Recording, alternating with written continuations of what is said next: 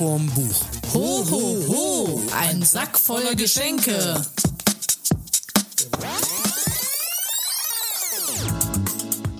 Ho, ho, ho. Herzlich willkommen zu einer neuen Folge von Schuss vorm Buch mit Chris Matz. Und Steffi. Und heute wollen wir euch ganz viele Tipps geben für Bücher, die ihr verschenken könnt, die ihr selber lesen könnt und Dinge, die ihr machen könnt, wenn ihr zu Hause bleiben wollt, sollt, dürft. Könnt. Singen wir heute auch? Nee, wir singen nicht. Ich habe äh, mir dieses Jahr vorgenommen, nicht zu singen. Warum? Weil es ist so ein anderes Weihnachten dieses Jahr. Es ist so ein komplett anderes äh, Weihnachtsgefühl als die letzten Jahre, dass ich überhaupt keine Lust habe zu singen. Bist du überhaupt schon in so einem Weihnachtsgefühl? Ich nämlich überhaupt nicht. Ich bin aber ganz selten in dem Weihnachtsgefühl. Ich weiß ja, letztes Jahr waren wir ja, um etwa die Zeit sind wir nach Fuerteventura abgedüst. Und da war ja so überhaupt keine Weihnachtsstimmung. Und da fand ich es toll, dass man aus diesem ganzen Werbezinnober auch komplett raus war. Ja, der Konsumwahnsinn hat einen da überhaupt nicht gepackt. Das fand ich auch ziemlich gut. Obwohl wir natürlich jetzt quasi schon fast wieder dann zum Konsumwahnsinn beitragen, weil wir ja Tipps geben, was man sich schenken kann oder kaufen kann.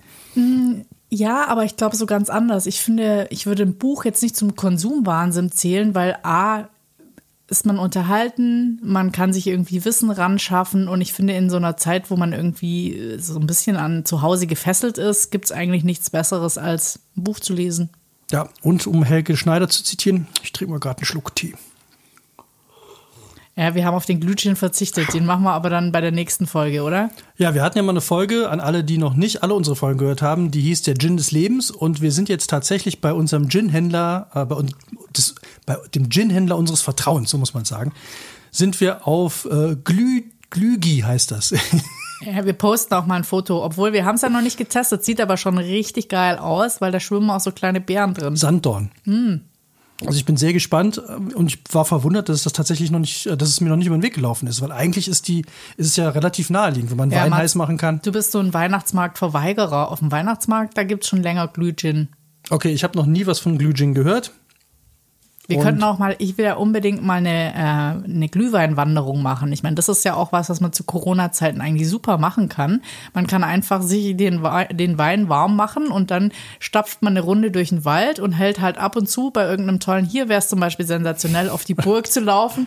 Da steht man da oben unter diesem leuchtenden Stern und dann nimmt man so eine Tasse Glühwein. Ist doch geil. Ja, und das sind dann immer die, wo am nächsten Tag in den Nachrichten ein junges Mädchen wird im Wald vermisst. Das letzte, was wir von ihr wissen, sie hatte eine Flasche Glühgin dabei. Danke, dass du mich als junges Mädchen bezeichnet hast. Und dann tauchst du irgendwann wieder in, äh, in Stuttgart auf, so nach einer langen Wanderung. Ja, Okay, was haben wir dabei? Was hast du dabei? Was wollen wir? Womit wollen wir anfangen? Äh, da ich viel weniger Bücher dabei habe, also gefühlt weniger Bücher wie du, würde ich sagen, fangen wir doch einfach mal mit einem deiner Bücher an. Okay, und dann ist die Wahl auch schon sofort getroffen. Und zwar, es gibt ein Buch, wo Herr, Herr Fitzek, der von mir ja sehr verehrte Herr Fitzek, wir hatten ihn ja beim letzten Mal schon in der Folge, also nicht Herrn Fitzek, sondern sein aktuelles Buch, hat tatsächlich noch ein Buch rausgebracht. Allerdings ist er da nur der Herausgeber. Das Ding heißt Identität 1142 und das versammelt 23 Quarantäne-Kurzkrimis. So, was ich ganz spannend daran fand, das war ein Projekt, wo es darum ging, dass Leute zu Hause Quarantäne-Krimis schreiben, einschicken und es sind eben 1142 eingesandt worden. So, das, was ich sehr lustig finde, ist, dass auch alle, die eingesandt worden, hinten im Buch auf namentlich aufgeführt sind. Wow. Also hier hinten stehen 1142 Namen drin, alphabetisch geordnet. Wer also äh, da drin steht, äh, man kann da mal durchgucken, vielleicht kennt man ja einen. Ja, ich glaube, wer drin steht, der hat jetzt schon sein Weihnachtsgeschenk. Auf jeden Fall ist das natürlich auch eine clevere Sache. Ja, aber es ist Hast mega. Du 1142 verkauf- abgesetzt. ja, ja du, du verkaufst die oder du verschenkst deine eigene Geschichte mit dem Buch zusammen. Als Add-on. Also es ist auf jeden Fall clever, um sich schon mal äh, Leute. Ja, und Leser wir wollen noch was, ja, wir wollen noch was gegen Konsum sagen, gell? Ja, verdammt. Also es läuft auch, unter, läuft auch unter dem Hashtag Wir schreiben zu Hause.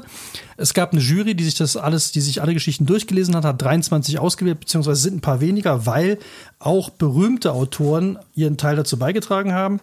Äh, Herr Fitzek selber hat eins geschrieben, dann haben wir hier äh, Charlotte Link hat eins geschrieben, ähm, unser sehr geschätzter Herr, äh, wie heißt er nochmal? Schätzing. Schätzing. Unser geschätzter Herr Unser Schätzing. geschätzter Herr Schätzing hat auch eine Geschichte dazu beigetragen. Der Witz und der Tod. Ist mal was ganz anderes. Hm. So, jetzt kommt, was ich sehr, sehr gut finde, ist, es gab natürlich einfach äh, ein paar Ansagen, worum sich diese Geschichten drehen müssen. Und das lese ich jetzt einfach mal hier vor. Die Teilnehmer einigten sich auf fünf Parameter, also die Jury-Teilnehmer, die das ausgeschrieben haben, die beim Verfasser der Short Thriller berücksichtigt werden sollten. Äh, die Geschichte soll unter dem Thema Identität stehen. Jemand findet ein fremdes Handy, auf dem er oder sie Bilder von sich selbst entdeckt. Die Hauptfigur hat ein dunkles Geheimnis. Das Handlungsmotiv des Gegners ist Rache. Unter dem dunklen Geheimnis leidet der Gegner noch heute. Äh, diejenigen, die jetzt bekannter sind, also die ganzen jetzt schon Profi-Schriftsteller, die mussten sich nicht daran halten. Aber alle anderen haben das gemacht. Und man denkt ja jetzt am Anfang, also ich dachte auch am Anfang, mein Gott, äh, 23 Geschichten, die sich alle um quasi dasselbe Thema, einer findet ein Handy mit Fotos von sich drauf und wundert sich.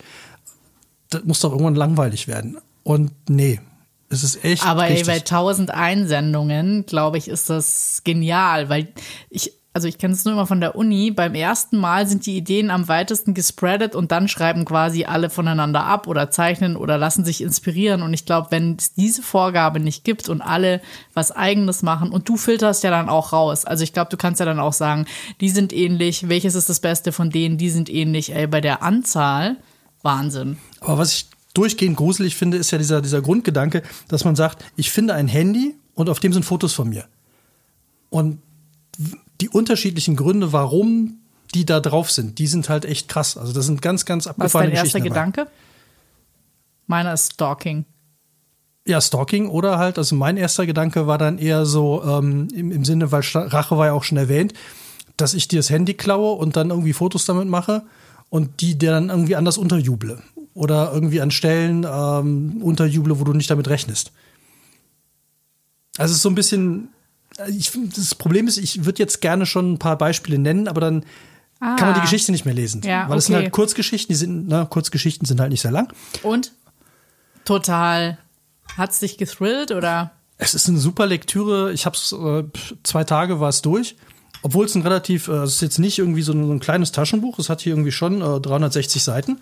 Das ist jetzt nicht irgendwie mal so zum Wegsnacken, aber ich, ich stehe eh auf Kurzgeschichten, weil es immer, man kann immer mal kurz eine lesen und dann, wenn man keinen Bock mehr hat oder wenn man keine Zeit mehr hat, dann ist es nicht so schlimm. Weil die Story ist ja schon abgeschlossen und nicht wie bei anderen, wo wir gleich noch zu kommen, wo ich dann da sitze, ja, ich will weiterlesen, ich will weiterlesen. Kann ich auf jeden Fall nur empfehlen. 23 Quarantäne-Kurzkrimis passt halt auch super jetzt in die Zeit. Und ist auf jeden Fall was für alle Leute, die so, also es geht schon alles ein bisschen in die Richtung Fitzek. Also wer Fitzek steht, der wird dieses Buch gut finden.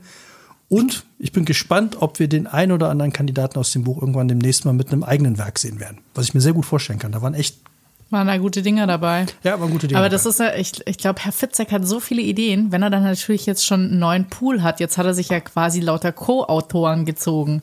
Er hat ja schon mit Auris, hat er ja, die haben wir ja auch schon mal vorgestellt in einem anderen Podcast, hat er ja quasi auch einen Co-Autor oder ihm die Idee gegeben, der hat es geschrieben. Also ich glaube, der macht das schon richtig gut.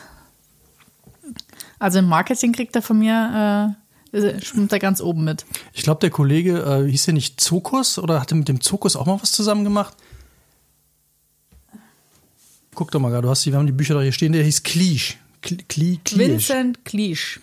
Genau, der ist auch dabei, der hat auch eine Geschichte geschrieben und mit dem Michael Zokos, da hat er glaube ich auch, doch, da hat er auch eins zusammengeschrieben, das ist auch verfilmt worden mit Moritz bleibt treu. Äh, der hat auch eine Kurzgeschichte beigesteuert. Also dann hat man ja schon ein paar, die man kennt. es lohnt sich auf jeden Fall.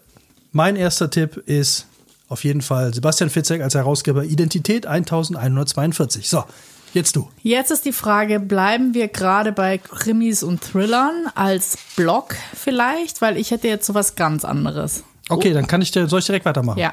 Okay. Äh, also es, dann bin ich jetzt quasi dafür zuständig für alle, die ein bisschen Thrill unterm Weihnachtsbaum brauchen. Ja. Also bei der Fitzek-Nummer, bei dem, äh, bei dem Buch würde ich sagen, das ist jetzt so immer so kleine Geschichten, die einen so ein bisschen, die ein bisschen spannend sind, die auch eine, eine, immer meistens einen komischen Dreh haben. Wer es härter mag, und ich mag sehr gerne härter, dem kann ich nur eine absolute Neuentdeckung von mir ans Herz legen. Also Entdeckung im Sinne, ich bin verwundert, dass er mir noch nicht über den Weg gelaufen ist, weil immerhin das Buch, was ich mir als erstes gekauft habe, ist der zehnte Roman von Chris Carter, Spiegel Online Bestseller-Autor. Und äh, es geht um einen Robert Hunter, der ist äh, Kommissar für besonders krasse, perverse Verbrechen. Also da geht es echt immer richtig, richtig ab. Und das Schöne daran ist, dass es, dadurch, dass es der zehnte ist, habe ich jetzt mal von vorne angefangen. Also ich habe erst den letzten gelesen, Jagd auf die Bestie. Ja, bauen die aufeinander auf oder kann man die alle unabhängig voneinander lesen? Ist immer der gleiche, ist immer der gleiche Kommissar. Genau, es ist immer der gleiche Kommissar, dieser Robert Hunter, und ähm, der begegnet auch einem ganz, einem bestimmten Lucien Folter, was ich super Name. Die Amerikaner finden es wahrscheinlich lustig oder verstehen den Witz gar nicht. Ähm, aber das ist so, der taucht wohl mehrfach auf. Das scheint so der Oberbösewicht zu sein. Der kommt nämlich im zehnten Fall. Da verrate ich jetzt auch nicht mehr zu. Und dann habe ich mich mal von vorne angefangen durchzulesen und bin dann jetzt hier noch bei, es war glaube ich der zweite, der Cruci Crucifix Killer gelandet. Da kann man sich auch schon überlegen oder vorstellen, was da passiert. Es sind wirklich Bücher, die legst du nicht aus der Hand. Die sind krass, die sind einfach ähm, für alle Freunde von, von Sachen wie Schweigen der Lämmer oder irgendwelchen ähnlichen Psychothrillern, wo es halt richtig abgeht, ist das super. Es ist unglaublich spannend. Der Typ ist natürlich, also der Kommissar ist auch wieder so ein bisschen eine zerknickte Persönlichkeit. Ähm, da würde ich jetzt aber auch nicht so viel verraten, weil wenn man von vorne anfängt, weiß man das noch nicht, was da passiert ist. Aber der trägt sein Päckchen mit sich, ist sehr genial, ist ein sehr cleverer, ist ein sehr intelligenter Typ und hat natürlich dann immer hat diesen Charme von einem Hannibal Lecter nur auf der anderen Seite. Also er weiß sehr viel, er ist sehr gebildet, er schießt, äh, zieht immer gute Schlüsse und hat einen ganz netten Partner, der einem jetzt auch nicht auf die Nerven geht, was ich auch häufig so finde, wo es einem echt nervt. Und die Fälle sind halt sehr, sehr krass. Also da geht es schon wirklich Blut und Haut abziehen und Kreuzigen und also für sanfte Gemüter eher nichts, aber für alle, die es, wie gesagt, ein bisschen härter mögen, kann ich nur Chris Carter und seine äh, Robert Hunter Bücher empfehlen, wobei ich total überrascht war, dass die noch nicht verfilmt worden sind. Hat sich vielleicht noch keiner rangewagt. Keine Ahnung, aber wenn es eigentlich schon Bestseller war, ist komisch. Ja. Und wenn du sie liest, hast du sofort das Gefühl, das, das, ist, das muss man verfilmen. Das ist so sieben. Also wer, wer sieben gut fand, der wird diese Bücher auch toll finden. Und der wird sich auch genau wie ich dann fragen, ja, warum, warum sind die noch nicht verfilmt? Super Serie. Also Netflix, falls ihr noch Bock habt. Wenn ihr gerade zuhört, ja. wir hätten hier noch eine tolle Empfehlung für euch. Ja, wir würden auch nur drei Prozent oder so nehmen. Mhm, ja. ja. Also der Kruzifix-Killer ist es dann auch sehr christlich angehaucht, also hat man da diese ganze Thematik? Ähm, Oder ist es eher. Mm, es geht halt schon immer um ziemlich durchgeknallte Serienkiller die halt immer so eine ganz spezielle, wie, wie hieß es, so eine eigene Handschrift, der, der, der äh, Modus operandi. Der ist immer sehr typisch und der ist halt dann bei dem einen ähm, kreuzorientiert. Okay. Aber nicht religiös, sondern es ist wirklich. Ich finde es jetzt so, äh, ich hätte jetzt gesagt, bei jedem normalen Weihnachten sind das wahrscheinlich die Bücher, wo man sagt, ich muss mich jetzt mal ein bisschen von meiner Familie zurückziehen. Ich habe jetzt irgendwie schon so viel gegessen. Äh, ich brauche jetzt mal einen Break und dann lese ich halt mal irgendwie fünf Stunden durch, wenn ich mich so lang irgendwo verstecken kann. Jetzt sieht es natürlich so ein bisschen anders aus, aber ich glaube, das wird jetzt eh eine spezielle Weihnachten. Da hat man wahrscheinlich auch mehr Zeit, weil man gar niemanden sehen kann oder den Klassiker, hier eine Videokonferenz, da eine Videokonferenz. Ja, und genau deswegen habe ich halt auch gedacht, ich empfehle mal nicht nur ein Buch, sondern weil ich jetzt von der Serie, ich bin gerade beim dritten, der Vollstrecker. Ähm, es gibt zehn, das heißt also, wenn man Bock hat, wenn, wenn man eins gelesen hat und ich würde von vorne anfangen, also ich habe, wie gesagt, eins und zehn, es sind gleich spannend, dann hat man mindestens zehn Tage was zu tun. Und äh, das ist doch auch schon ja, mal. Ja, damit kommt man ins neue Jahr. Sehr gut. Ja, also wenn wir jetzt hier schon bei Serien sind, bin ich, äh, werde ich jetzt mal ein Buch vorstellen. Und zwar habe ich jetzt gerade das aktuellste Buch von Harry McFarlane. Oder vielleicht spricht sie sich auch Mary McFarlane, das weiß ich nicht, ist ähm, eine Engländerin. Und ich habe jetzt erst neulich erfahren, dass äh, diese Art oder dieses Genre Chicklit genannt wird. Also so. Chicklit? Chicklit. Also quasi so äh, Mädchen-Frauen-Literatur.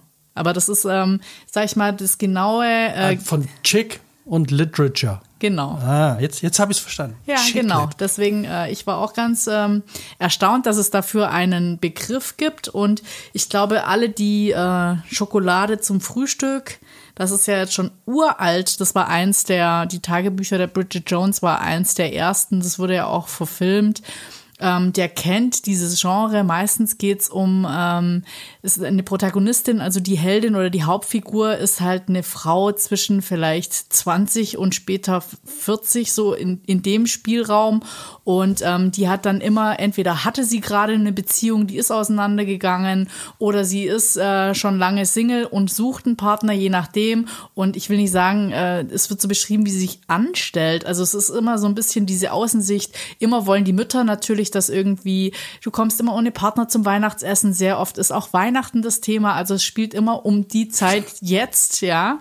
Und ähm, da wird natürlich ganz viel mit so Klischees gearbeitet und ähm, sie habe ich irgendwie vor ein paar Jahren entdeckt. Das ist jetzt auch schon ihr sechstes Buch und ich glaube, jedes einzelne davon ist ein, äh, na, sie wird Bestseller-Autorin, aber ich denke mal, Fast jedes ist wahrscheinlich unfassbar verkauft. Das, was ich jetzt gelesen habe, ist ähm, aller guten Dinge sind zwei.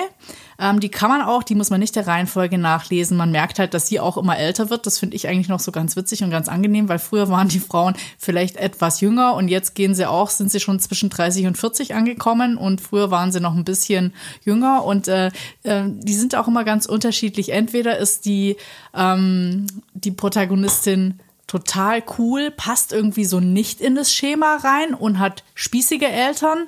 Und da gibt es so einen Clash. Oder umgekehrt, die dieses Mal in dem Fall ist die Protagonistin eigentlich eher so ein bisschen spießig angehaucht und hat sehr abgefahrene Eltern. Und ähm, was ich eben an dieser ganzen Geschichte super toll finde, ist, die hat diesen englischen Humor. Du kannst es auch anfangen zu lesen und du bingst es einfach so durch, weil, also, die alten Heldinnen haben vielleicht ein bisschen mehr getrunken, die waren auch öfters im Pub. Die neue ist ja so ein bisschen biederer und nicht so partyfreudig wie die davor.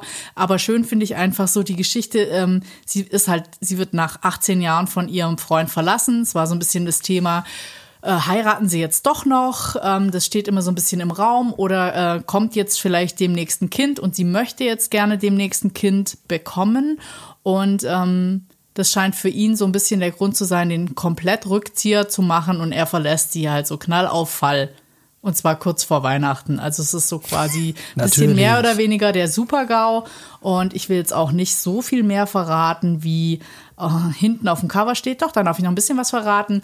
Und zwar ähm, ist dann klar, dass er innerhalb von zwei Wochen eine neue Frau am Start hat. Und das verletzt sie halt unglaublich, weil erst macht er so, ich will noch keine Kinder, ich will mich vielleicht einen Selbstfindungstrip und sowas, dieses Ganze. Und dann kommt er da mit einer, und sie ist, Rechtsan sie ist Rechtsanwältin und er kommt halt mit einer anderen Rechtsanwältin von der, quasi von der Konkurrenz um die Ecke. Und dann äh, bleibt sie mit einem Kollegen, der wohl sehr gut aussieht, den alle für irgendwie so einen gelackten Arsch halten. Mit dem bleibt sie im Aufzug stecken und dann planen die beiden dass es doch super wäre, äh, eine Fake-Beziehung an Start zu bringen. Und die, und das finde ich dann schon wieder schön. Ich meine, das ist so sehr aktuell. Die posten die ganze Zeit Instagram-Bilder von sich, die halt vermuten lassen, dass sie ein Paar sind. Wenn du dich jetzt fragst, was hat sie davon? Sie will sich halt quasi an ihrem Typen rächen, dass der denkt so, oh wow, die ist jetzt mit diesem schon erfolgreichen aus unserer Kanzlei. Natürlich arbeiten sie auch noch in derselben Kanzlei zusammen. Also, dass er eifersüchtig wird, sie will ihn wieder zurückhaben.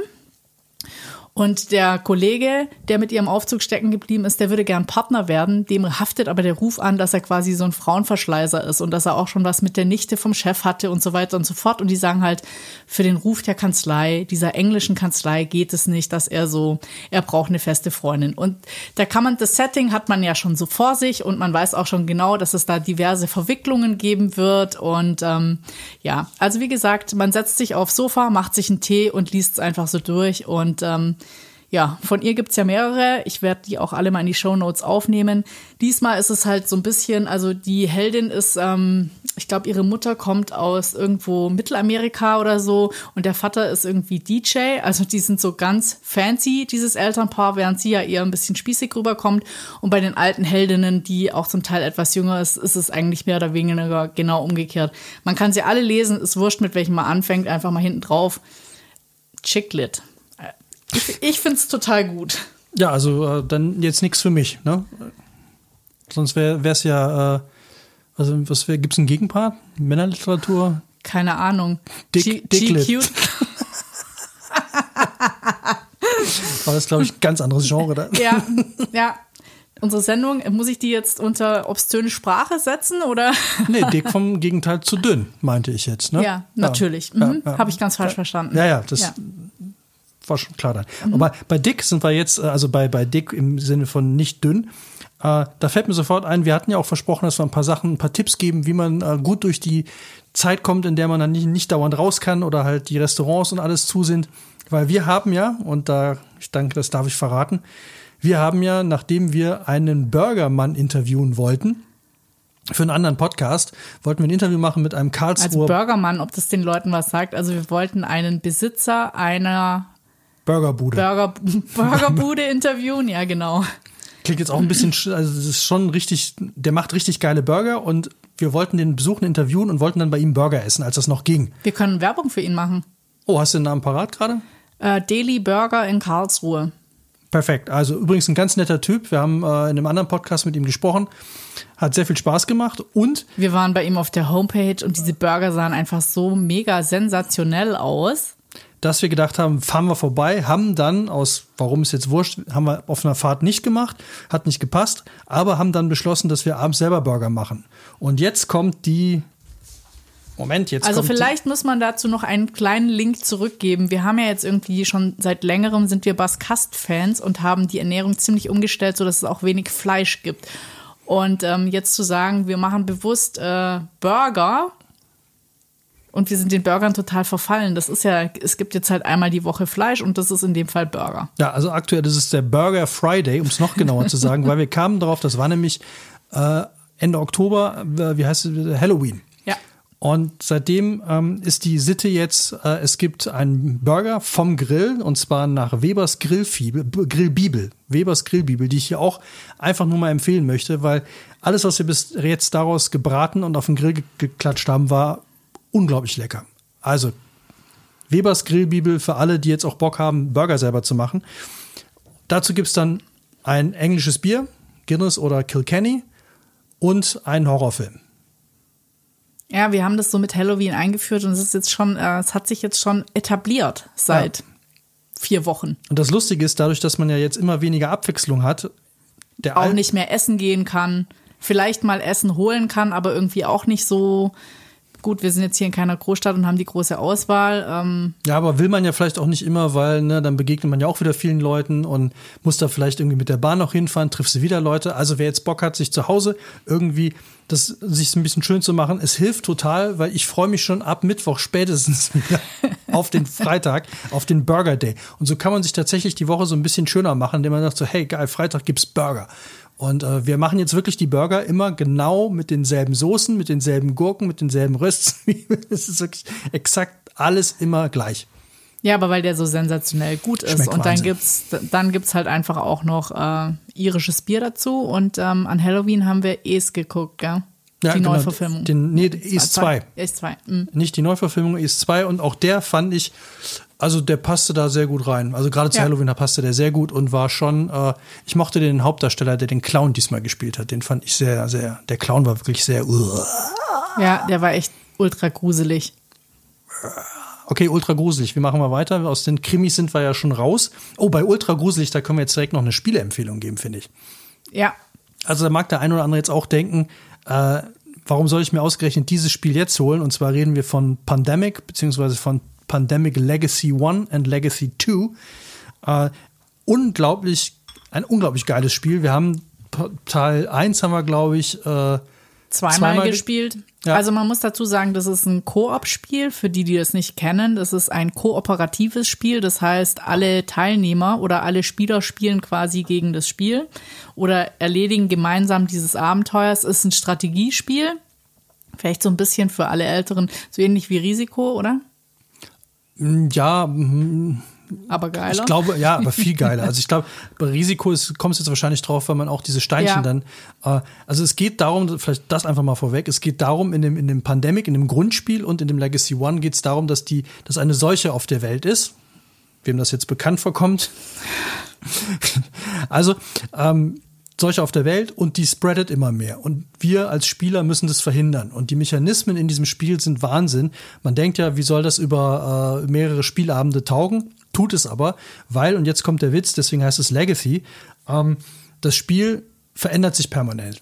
Also man hat zwölf Monate und jeder Monat kann maximal zweimal gespielt werden. Und wenn man den Monat beim ersten Versuch nicht geschafft hat, darf man es nochmal versuchen. Danach geht es in den nächsten Monat. Und man bekommt jeden Monat neue Aufträge.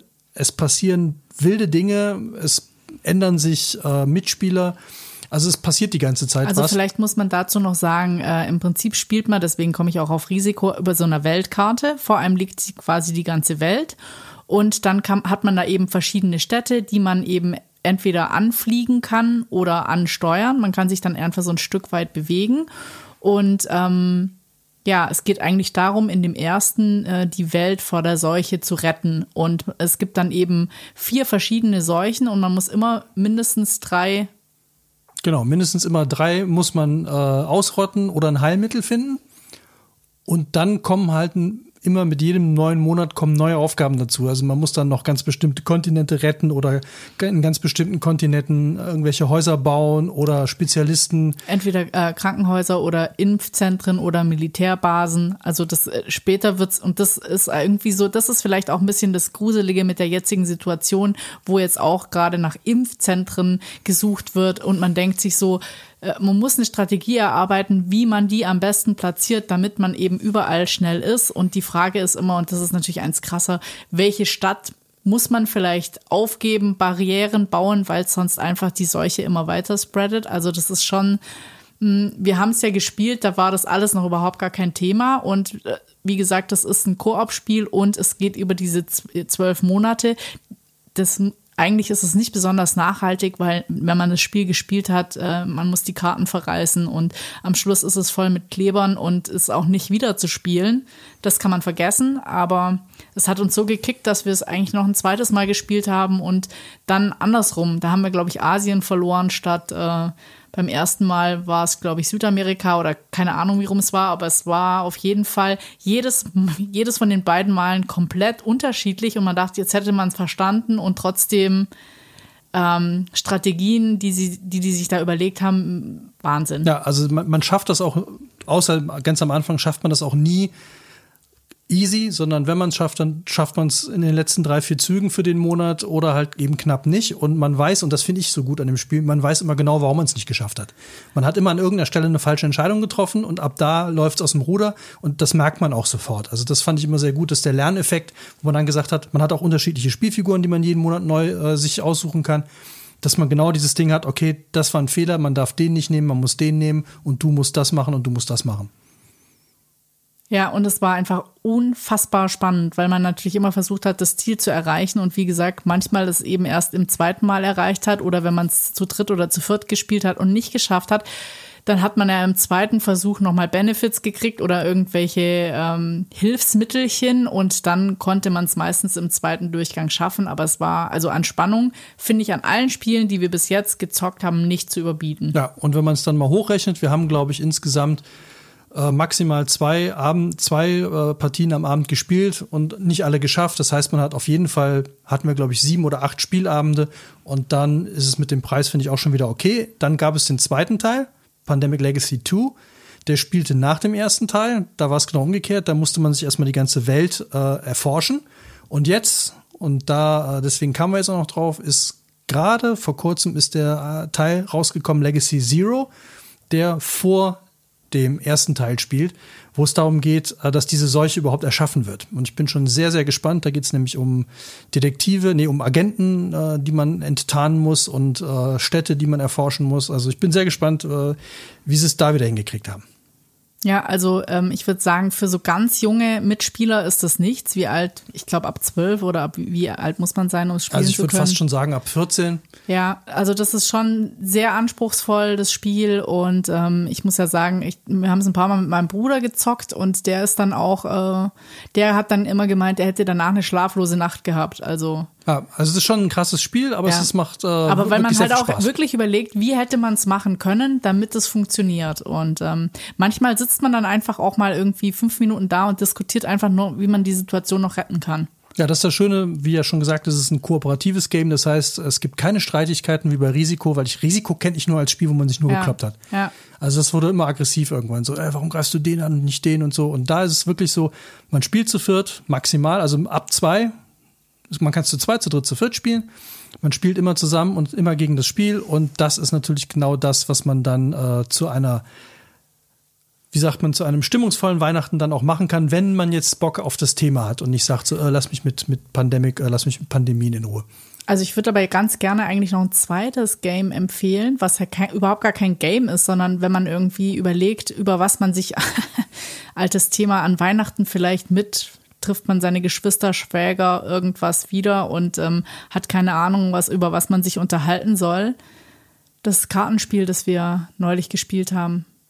Das Spiel Die, zu dem Buch, was wir empfohlen haben. Ja, die Lifehacks, äh, nee, wie heißt es nochmal? Ähm die Kunst des klaren Denkens haben wir als Buch empfohlen und dazu gibt's jetzt eben auch ein Spiel. Und was daran ganz ein Kartenspiel relativ einfach, wo man selbst äh, die, die, die Aufgabe gestellt bekommt, zu einem Thema zu sprechen und nachher wird so ein bisschen aufgelöst, was die Denkfehler sind, wie man anders rangehen kann. Und ähm, wir dachten, wir haben ja beide das Buch schon gelesen, das wird jetzt so ein Solala-Abend, aber es war wirklich äh, extrem anregend, weil man natürlich plötzlich anfangen muss, nach eigenen Beispielen zu gucken, nicht was er als Vorgabe gemacht hat, sondern man wendet es direkt an und so kann man quasi den Fehler auch in Zukunft vermeiden oder dieses Wissen verfestigen. Und das ist äh, grafisch super schön gemacht. Wir werden es auch irgendwie abbilden, aber auch ein, ein, tolles Spiel, ganz einfach gemacht und auch ein super Pendant einfach zum Buch. Die Kunst des klaren Denkens als Kartenspiel. Ich glaube, als wir es das erste Mal getestet haben, äh, haben wir, glaube ich, drei Karten gespielt und haben aber zweieinhalb Stunden oder drei Stunden gequatscht. Ja. Also auch das wirklich äh, tolle Empfehlung. Jetzt kommen wir noch, zwei jetzt, Bücher haben wir noch hier liegen. Ja, jetzt würde ich sagen, schenken wir uns noch eine Runde. Leider ist es ja kein Glütchen. Ah, gibt es noch eine Runde Tee hier? Ja, ja. Ich nehme mal einen Schluck Tee, aber das ist wahrscheinlich jetzt sehr heiß. Der ist jetzt sehr heiß, ja. ja okay. Vorsicht. Äh, dann überbrücke ich noch kurz, was ich nämlich auch sehr spannend finde, wenn man äh, sich körperlich noch ein bisschen ertüchtigen will zu Hause. Mir ist letztens ein ganz kleines, äh, lustiges Buch in die Hände gefallen. Aus irgendeiner Kiste, die ich hier ähm, weggepackt habe. Das ist nur so ein ganz kleines Buch, so, so fünf Zentimeter oder zehn Zentimeter groß. Und zwar Die Kunst des Jonglierens.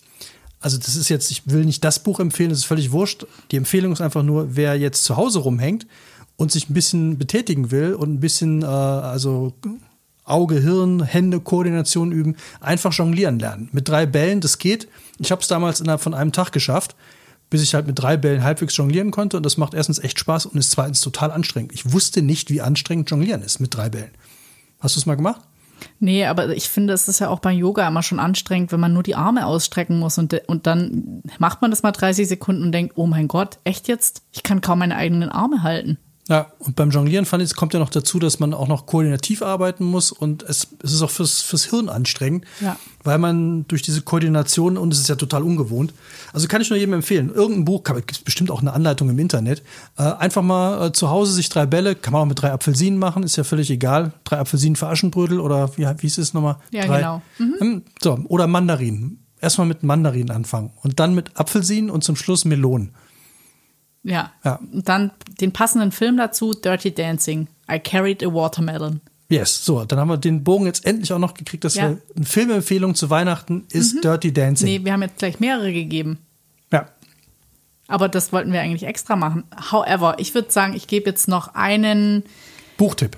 Buchtipp und zu dem Buchtipp auch gleich noch einen geilen Geschenktipp dazu, einen weiteren. Und zwar, ähm, ich habe mitgebracht die Geschichte des Wassers. Die Geschichte des Wassers von Maya Lunde ist einer von vier Büchern.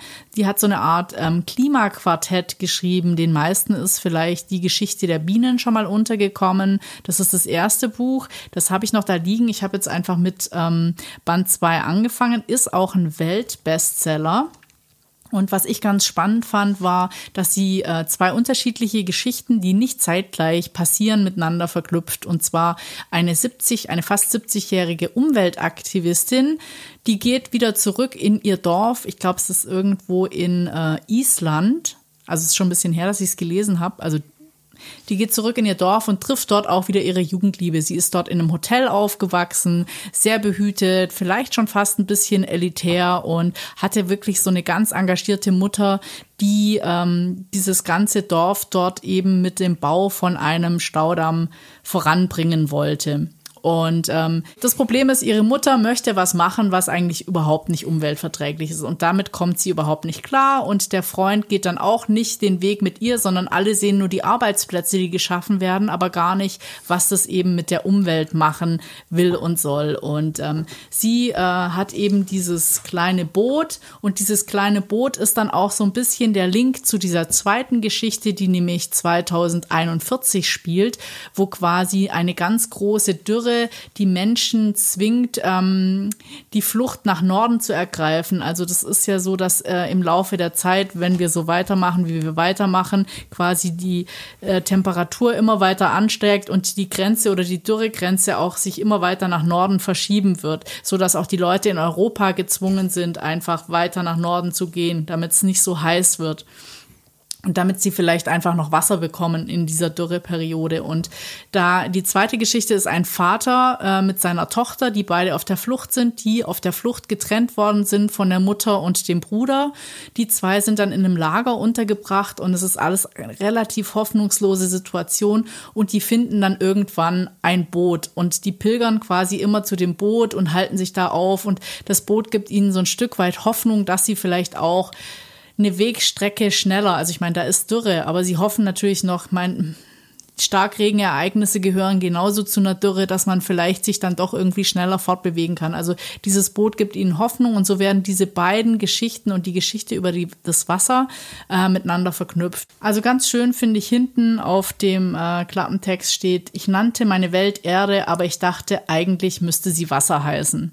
Also wer sich für Klimaaktivismus in jeglicher Form interessiert, ganz toll geschriebenes Buch, wirklich auch mit Gänsehautmomenten und super aktuell. Und auch hier, wer mehr wie eins will, sie hat ja vier Stück davon geschrieben und es ist wirklich, man kann es auch einfach so durchlesen. Fragt sich auch die ganze Zeit, wann und wie werden dann die Geschichten miteinander verknüpft. Was ist das Resultat? Aber äh, doch wirklich definitiv empfehlenswert. Thema Nachhaltigkeit haben wir auch noch einen Tipp für Geschenke, nämlich wir werden dies Jahr fast ausschließlich Tiere do verschenken. Doppelte Freude verschenken. Ja. Und zwar haben wir uns überlegt, dass wir äh, bei World Vision zum Beispiel, aber auch bei anderen NGOs kann man ähm, Ziegen, Schafe oder Hühner verschenken für kostet es eigentlich nicht viel Geld. 28 Euro kann man eine Ziege spendieren und damit äh, spendet man natürlich einer Familie, zum Beispiel jetzt in Malawi, Hoffnung. Die können dort dann die Milch trinken, die können im Notfall das Fleisch verkaufen, die können damit vielleicht später auch noch äh, Schulgeld für ihre Kinder mitbezahlen. Man hat einfach einen unglaublichen Mehrwert, wenn man sowas verschenkt. Man bekommt dann auch einen Gutschein und das kann man ja dann demjenigen, dem man es schenken möchte, weitergeben. Aber ähm, ich glaube, das ist ein unglaublich nachhaltiges Geschenk in einer Welt, wo wir sowieso schon alles haben. Ja, das ist mir nämlich auch mal ganz krass aufgefallen. In den Zeiten jetzt, seit Corona, ist man ja immer weniger in Shopping-Laune. Man geht viel äh, seltener raus, um einkaufen zu gehen. Eigentlich immer nur los, das kaufen, was man braucht und wieder zurück. Und ich muss feststellen, mir fehlt überhaupt nichts. Und äh, da dachte ich einfach jetzt auch mal, dass es vielleicht eine gute Sache ist, einfach sowas mal zu verschenken, weil man tut auf jeden Fall Leuten was Gutes und die Nachhaltigkeit ist da auf jeden Fall auch mehr gegeben. Ja, und wer irgendwie ein größeres Budget hat oder verschenken möchte, der kann natürlich auch einen ganzen Bienenstock verschenken.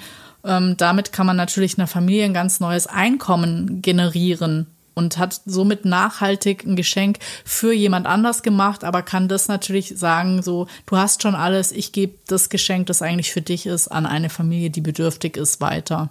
Ja, oder auch wenn man eine Bürogemeinschaft hat und weiß nicht, was man mit dem Geld machen soll, für die ausgefallene Weihnachtsfeier. Das geht hoch bis, glaube ich, äh, also ein Lama kriegt man für 77 Euro und man kann sogar ganze Häuser verschenken.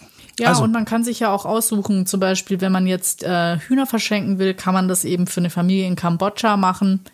Also da ist man ganz frei. Es ist eine tolle Sache. Und, und, es sind aber auch so Sachen dabei wie ein Bildungspaket oder einfach äh, für 5 Euro oder so, habe ich gesehen, gab es ein Paket mit Spielsachen für Kinder in Libyen oder Syrien. Also gibt es jede Menge äh, Ideen, wo man was Gutes tun kann, wer da Bock drauf hat. Ansonsten empfehlen wir natürlich weiterhin Bücher. Und damit komme ich zu meinem letzten Tipp. Haha, auch wieder eine ganz elegante Überleitung. Und zwar, und da gibt es jetzt, das empfehle ich aus mehreren Gründen. Und zwar ist der Autor Franz-Peter Messmer. Das, Musik, äh, das Buch heißt Musiker reisen. Das fand ich sehr, sehr spannend, weil ähm, es durch die Jahrhunderte geht, wie große Komponisten, bekannte Komponisten gereist sind. Also es geht äh, über von Georg Friedrich Händel über äh, Christoph Willibald Gluck, Mendelssohn Bartholdy bis hin zu Arnold Schönberg. Und ähm, wir haben damals, da mache ich jetzt mal Werbung in eigener Sache, mit den Lauschbuben, findet ihr auch unter www.lauschbuben.de, äh, haben wir Stories draus gemacht, die wir dann auf die Bühne gebracht haben. Wir haben da ja schon mal hier eine CD verlost. Und ähm, also, wer da Interesse dran hat, einfach mal auf die Lauschbuben-Seite gucken. Auch bei Facebook kann man auch mal gucken. Ähm, da haben wir aus der Geschichte von dem, ähm, von dem Händel und von dem kleinen Mozart, der um die Welt reist, äh, haben wir eine Soundstory draus gemacht. Und ich habe tatsächlich auch noch andere Sachen mal soundtechnisch verarbeitet, zum Beispiel Antonio Dvorak in der neuen Welt, weil der Typ, und das finde ich so toll an diesen Geschichten, man erfährt Sachen über Komponisten, die man die sonst ausgeblendet werden, von denen man nicht viel erfährt. Nämlich zum Beispiel bei Dvorak fand ich so lustig, dass der Typ eigentlich als also er war natürlich Komponist, aber irgendwie für sich war er Nummer als allererstes war er Trainspotter. Er hat Züge geliebt. Und er hat tatsächlich seinen angehenden Schwiegersohn losgeschickt, als die äh, in Prag noch äh, gelebt haben, hat ihn losgeschickt, als er nicht konnte, weil er krank war. Er sollte zum Bahnhof gehen und sich die Zugnummern aufschreiben von den Loks. Also die hatten, ich bin da überhaupt nicht bewandert, aber die haben wohl eigene Nummern. So. Und da er da die falschen Loks aufgeschrieben hat, wäre das fast mit der Ehe nichts geworden. So sauer muss der gewesen sein. Und als er dann nach Amerika gekommen ist, hat er festgestellt, dass das Problem in Amerika damals in New York war, dass wenn du auf den Bahnsteig gehen willst, wo er ja hin musste, damit er die Loks gucken kann, brauchtest du ein Ticket. Entweder für den Zug oder ein, äh, einfach ein Ticket, um den Bahnhof betreten zu dürfen. Und das ist total ins Geld gegangen.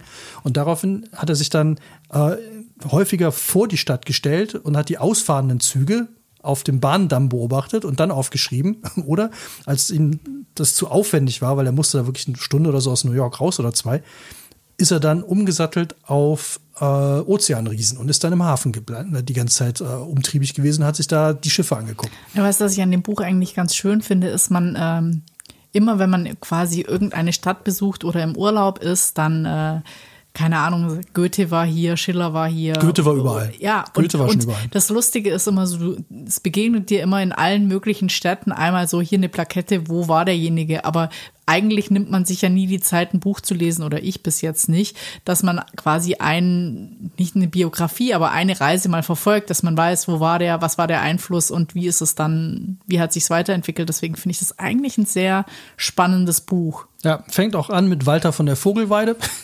Also es geht wirklich durch alle Jahrhunderte, es ist sehr schön. Ähm, ich habe Herrn Messmer dazu mal interviewt. Es ist ein wirklich sehr, sehr sympathischer Mensch. Und der kann toll schreiben, also es ist überhaupt nicht trocken. Es ist wirklich so, es ist ein sehr, gerade für so musikwissenschaftliche Literatur, es ist sehr, sehr äh, locker geschrieben, fast schon romanhaft. Und man lernt halt wahnsinnig viel. Ich fand ganz toll die Geschichte vom kleinen Mozart, den die halt wirklich, den sein Vater da durch, durch halb Europa gejagt hat, von einem Konzert zum nächsten und wie die gereist sind. Das muss schrecklich gewesen sein. Diese Kutschen waren total unbequem, die mussten dauernd in irgendwelchen Absteigen übernachten. Und wenn dann irgendein Konzert nicht so geklappt hat oder irgendein Geldgeber dann irgendwie nicht so funktioniert hat, wie sich der Leopold das vorgestellt hat, dann haben die halt, dann mussten die halt im Schweinestall fast pennen. Und äh, am nächsten Tag aber dann in der Wiener Hofburg irgendwie das Wunderkind musste dann wieder Klavier spielen mit Perücke und allem. Also es ist wirklich, man erfährt ganz viel und es ist natürlich so eine Art von Reisen, die man jetzt super zu Hause machen kann, weil es finde ich zum einen, es animiert jetzt nicht unbedingt zu den Orten hinzufahren. Also es geht jetzt wirklich nicht darum, bei Dvorak zum Beispiel New York kennenzulernen, sondern es animiert, diese Reisen im Kopf zu machen und sich vorzustellen, wie sind denn die gereist? Also welche Schwierigkeiten hatten die? Fand ich bei Mozart auch ganz krass äh, hat sich Leopold in einem Brief ewig lang darüber aufgeregt, dass die ja früher total viele Landesgrenzen hatten. Also da bist du nicht durch Deutschland gefahren wie, wie bei uns jetzt und das checkt ja keiner. Da siehst du an der Autobahn, siehst du mal ein Schild, äh, auf Wiedersehen in Rheinland-Pfalz und dann heißt es gleich äh, Hallo in Nordrhein-Westfalen. Mehr ist ja nicht. Aber früher wäre an der Stelle, und das war ein viel kleinteiliger, war wieder eine Grenze gewesen und hätte es bezahlen müssen. Und da hat er sich total darüber aufgeregt, gesagt, dauernd alle, gefühlt alle drei Kilometer irgendwem Geld geben musste. Also Reisen war da wirklich noch eine ganz andere Sache und deswegen kann ich das nur empfehlen. Es ist ein ganz tolles Buch. Ich weiß nicht, ob es nicht, äh, ob es es überhaupt noch äh, im freien Handel gibt. Aber ich dachte jetzt für Weihnachten, da kann man ja mal gucken, vielleicht kriegt man es bei eBay oder vielleicht kann man irgendwo gebraucht in einem Antiquariat noch kaufen. Es ist nicht super alt, aber ich habe jetzt noch nicht rausgefunden, habe noch nicht geguckt, ob es das wirklich noch gibt. Aber empfehlen möchte ich es auf jeden Fall. Franz-Peter Messmer, Musikerreisen. Krass, das war jetzt hier irgendwie eine ganz schräge Zusammenstellung dieses Mal, aber es ist auch irgendwie. Es ist ein schräges Jahr gewesen, von daher Ja. können wir als letztes noch unseren Escape Room Kalender empfehlen. Ja, wer der nämlich auch noch Bock drauf hat, es ist zwar jetzt schon, äh, wenn der Podcast rauskommt, haben wir den 9. glaube ich. das macht aber gar nichts. Ich finde es eigentlich sogar schöner, wenn man mehrere Tage das öffnen kann. Also es gibt ja diese Escape Room Adventskalender, wo man jeden Tag ein Türchen oder einen Fall ähm, ein Rätsel lösen muss. Und ähm, wir haben jetzt einen, wo lustigerweise der Protagonist auch noch Mats heißt. Ja, das hat, hat, mich, hat mir ein bisschen Angst gemacht am Anfang. Ja. Aber man muss immer jeden Tag kriegt man eine Story und dann muss man am Ende dieser Story ein Rätsel lösen. Und dann hat man die Auswahl zwischen drei unterschiedlichen Lösungen und da muss man sich für eine entscheiden und dann findet man raus, ob die sein kann oder nicht. Und dementsprechend kann man dann zwei neue Seiten, die nämlich äh, zusammengetackert Nee, die sind. Die kann man äh, auftrennen. Die auftrennen, Seiten sind genau, jetzt sind quasi noch geschlossen und da muss man die einmal auftrennen, wie so ein Brief Genau. öffnen und dann äh, kann man den nächsten Tag lesen. Und das machen wir jetzt gerade jeden Morgen zum, beim Frühstücken. Ja, und ist das auch eine, eine tolle Alternative zu Schokolade, weil man einfach äh, die Weihnachtsmann-Geschichte dann gemeinsam lösen kann. Funktioniert auch super als Familie, ist auch für alle kleinen Escape Room-Liebhaber. Also das kann man, glaube ich, auch schon ab 10 oder so. Ja, und das Schöne ist Lösen. die Nachhaltigkeit.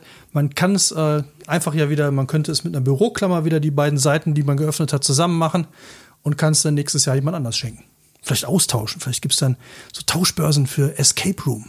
Ja, super Geschäftsmodell, Ja. Mats. Mhm, Ja. Crazy.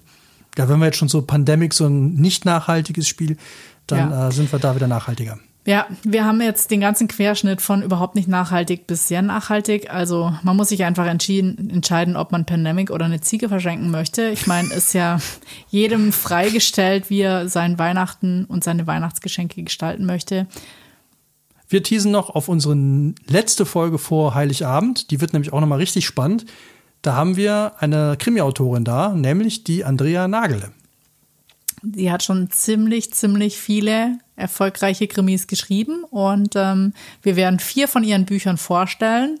Und äh, vielleicht müssen wir so Du darfst nicht sterben, ist, glaube ich, ihr aktueller Top-Titel, der Ja. sich auch noch bestimmt als Weihnachtsgeschenk, aber um was es geht, eine Zwillingsgeschichte, ziemlicher Thrill, ähm, hört er dann nächste Woche. Ja, und es gibt einen Punkt, warum wir diese Frau unbedingt in unserem Podcast haben wollten. Weil sie hat ihre Doktorarbeit geschrieben über unser beider absoluten Lieblingsfilm, Das Schweigen der Lämmer.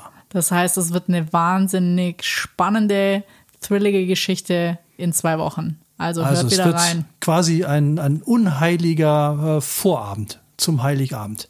Ja. Also seid dabei, hört rein. Wenn es euch gefallen hat, dann liked uns. Erzählt euren Freunden, empfehlt uns am besten direkt weiter. Und an der Stelle mal ein großes Dankeschön an Silvia. Das ist nämlich, ähm, sie hat den Geschwisterhund zu unserem Hund und sie ist eine treue Hörerin und hat uns neulich ganz toll äh, ein Foto geschickt von einer Bierkiste mit ähm, dem 111er. Die hat unsere Biertasting-Runde gehört und äh, hat direkt daraus ein Geburtstagsgeschenk für ihren Mann gemacht. Fanden wir super gut. Ja, oder auch, und auch Grüße an unseren neuen, treuen Hörer, der, glaube ich, innerhalb von kürzester Zeit, wie er uns erzählt hat, alle Folgen am Stück gehört hat. Hilde. Hilde. Also Hilde, wenn du das hier hörst, wenn du gerade wieder irgendwo im Auto unterwegs bist, dann äh, Nee, er hört die beim Spazierengehen. Ah, das ist natürlich super, wenn man sich jetzt nicht mehr irgendwie bewegen kann, weil Schwimmhallen zu haben, weil man irgendwie nicht rausgeht und beim Spaziergängchen einfach mal einen Podcast auf die Ohren. Also Hilde, dann jetzt nicht vergessen, links, rechts, links, rechts, links, dann kann nichts passieren. Allen anderen schon mal noch zwei schöne Wochen vor Weihnachten und wir hören uns dann hoffentlich am 23. Ja, am 23. wieder. Bis dahin, macht's gut. Tschüss!